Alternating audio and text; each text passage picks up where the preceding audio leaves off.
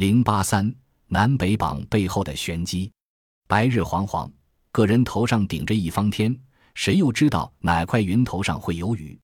张榜公布了几天，那些得到结果的新科进士们正躲在皇城的某个角落里，得体的掩饰着内心早已喷薄而出的幸福感。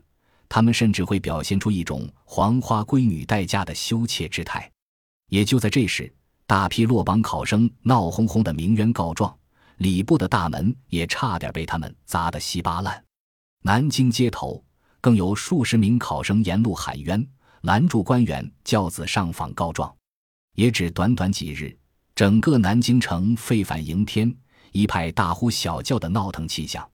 就连街头摆摊的、杂耍的都知道是那些读书人干的好事。他们认为自己是这场考试的受害者，科场有人舞弊，他们愤怒了。科场舞弊的政治丑闻产生轰动的社会效应，会很容易给那些街头的好事者带来一场亲情参与的狂欢，更何况是在政治敏锐指数最高的皇城，那些平日里看上去温文尔雅的书生，就像是饮下被撒旦施了魔法的药水，一夜之间失了心性，变得百无禁忌，原形毕露。南京城的街头巷尾发出同一个疑问：既然皇帝亲临电视现场，为什么还会闹出此等风波？喊冤者的理由很简单，也很直接。他们寒窗苦读是为了追逐心中那份缥缈的人生理想。谁知道勤奋如斯的他们不是败在才不如人，而是因为自己生错了地方，生在了广袤贫瘠的北方大地。这句话点醒了那些不明就里的人。他们盯着榜文看了又看，这才发现。会试中榜的五十二名贡生，清一色的来自南方各省，竟然没有一名北方人。难道这一切仅仅是因为巧合？可又说不过去。礼部官员请来锦衣卫弹压，可即使是手握绣春刀的锦衣卫，面对群情激愤的大批士子，也只能束手无策。一夜之间，南京城里各式传言和匿名传单塞满了大街小巷，有说主考官收了考生的钱。有说主考官是南方人，有地域歧视，每一种说法听上去都有些道理。说者往往会在话尾加一串后缀词来夯实消息的来源。这是宫里传出来的，主考官刘三无是我二大爷。落地举子成群结队，从贡院来到主管科考的礼部，要求与考官当面对质。消息传来，朝堂上下也是一片哗然，先后有十多名监察御史上书。要求朱元璋彻查此事，就连皇帝身边的侍读张信也怀疑此次考试有问题。所有人的议论只是议论，唯独皇帝参与的议论是要人命的。朱元璋大为恼火，贪污腐败和营私舞弊本就是他这一生最痛恨的两大关键词。当初之所以选择刘三五，就是因为看中对方是一个政治素质和业务素质都很过硬的老同志。痛心之余，朱元璋要求刘三吴必须给自己一个合理的解释。刘三吴说：“北方一直处于蒙元政府的直接统治之下，那里老百姓生活水平较低，与经济繁荣、文化昌盛的南方相比，举子的文化素养也存在着很大的差异，这才会促成一榜尽是南方人的局面。”其实，刘三吴所分析的这个事，并不是洪武三十年才有的现状。从洪武三年明王朝第一次科举考试开始，南方考生的成绩就一直在北方考生之上。比如洪武三年的科举乡试，南方的录取名额是三百五十人，北方仅有二百五十人。南北榜案之前的明王朝六次殿试，状元是清一色的南方人。而从录取比例上看，也存在着南方中榜者逐渐增多，北方中榜者日益减少的趋势。也就是说，南强北弱的格局不但早就存在，而且这种现象是体制内官员早已心知肚明的事。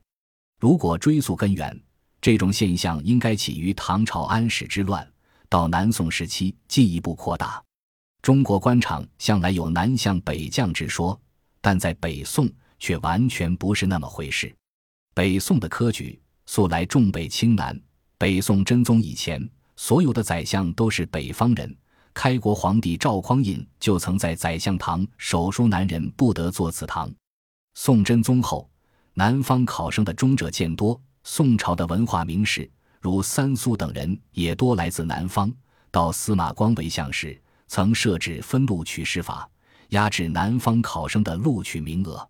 到元朝时期，虽然恢复科举，但色目人和蒙古人得到优待，汉人遭到排挤，而那些被打压的考生又多为南方人。北宋灭亡后，大批的北方知识精英南逃。使南方文化开始了长足发展。南宋灭亡后，元王朝一度废除了科举制，虽然在后期重开科举，但汉人的录取比例极少，而科举出身的官员在体制内的地位也微不足道。长江以北的中原地区，在历经了金朝、元朝几百年的异族统治后，经济和文化已大大落后于南方。在元王朝的科举中，那些重榜的汉人大多来自安徽与江南地区。朱元璋起兵平天下的年代里，他所仰仗的人物更是来自浙江的浙东四才子吴征、刘基、张毅、宋濂。早期创业的朱元璋，正是因为笼络到了大量的江南文化界名人，才得以迅速壮大实力。谋士朱升、李善长等人都是来自安徽与江南等地的杰出人才。洪武年所推行的教育体制和考试制度，非但没有弥合这个差距，反而越拉越大。明王朝的教育体制在朱元璋打天下时就已经确立，各地的府学、州学、县学最早都设立于朱元璋早期的占领地，如安徽、江苏、江南地区。北方大规模重设学府、普及教育，多是在洪武元年之后。无论是从师资水平还是开展程度，比起南方都相去甚远。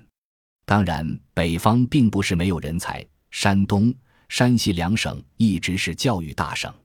结束了打天下阶段与文人的蜜月期，做了天下的朱元璋开始大张旗鼓地推行文化专制。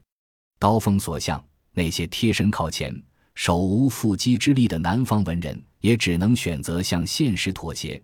甚至向自己曾经力保的君主交出他们那颗充满人生智慧的脑袋，在血淋淋的现实面前，北方士子只能远远地对朱明政权持一种观望态度。在朱元璋发起的那几次文字狱中，遇害者大多是北方文人，于是许多名士宁愿选择归隐山林，也不愿站出来为新政权服务。如此境况，必然导致北方教育的全面溃退。落后于南方也并不意外。朱元璋在位三十年里，南方学子可谓扬眉吐气，在历次科举中占有绝对优势。北方学子除了争夺科举中极少的名额外，只能通过荐生、举荐等非科举方式入仕。即使能够有幸走进体制，在官场中也多受南方文官势力的排挤与压制。对于朱元璋来说，重要的不是科场到底有没有作弊，而是掀起的这场风暴可以让自己达到什么目的。他也知道刘三无是一个刚正不阿之人，绝不会徇私枉法。他也相信刘三无对考生成绩的判断，但是为了平息北方士子的愤怒情绪，他还是要求刘三无从北方举子中挑选几个来一并上榜。中国古代文官有一种脾性较犟。今天叫坚持原则，他们宁愿让皇帝老子不痛快，也要坚守自己的价值观。刘三无就是这种人，他认为自己的评判是公正无私的，毫无错处，凭什么要更改成绩？刘三无拒绝了这一要求，他说自己是为国家选拔人才，只能用卷面文章的好坏作为标准，不能以南方人、北方人作为依据。刘三无的一番话。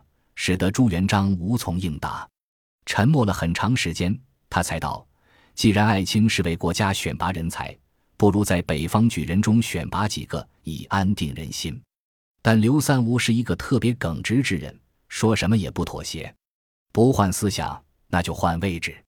结果是刘三无被赶出宫城，副主考白信岛等人被停职。让人难以理解的是。既然朝廷上下对南北考生本就有差异的现象心知肚明，却又为何纵容各路朝臣在事件中相互指摘、推波助澜？随后，朱元璋正式下诏，就科举作弊一事，专门成立了十二人的调查小组。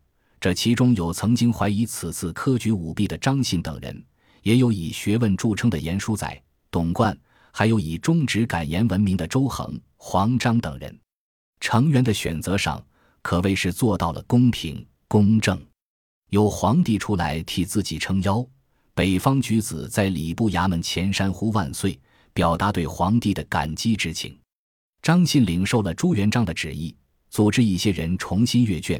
与阅卷诸人关在贡院二十余日，不得回家，不与任何人接触。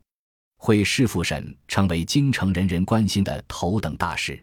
然而，调查小组经过数日的复核，迟迟拿不出一个调查结论。四月十三日，朱元璋实在没有耐心再这么耗下去了，他亲临奉天殿，要求听取复试结果。就像一台大戏，闹场的锣鼓和龙套也已做足了铺垫。接下来轮到主角们登场，那些六部九省官员与原主考人也一个个来到奉天殿，他们的脸上写着让人难以捉摸的神情。或许是因为紧张，有的人衣衫已经湿透了。本集播放完毕，感谢您的收听，喜欢请订阅加关注，主页有更多精彩内容。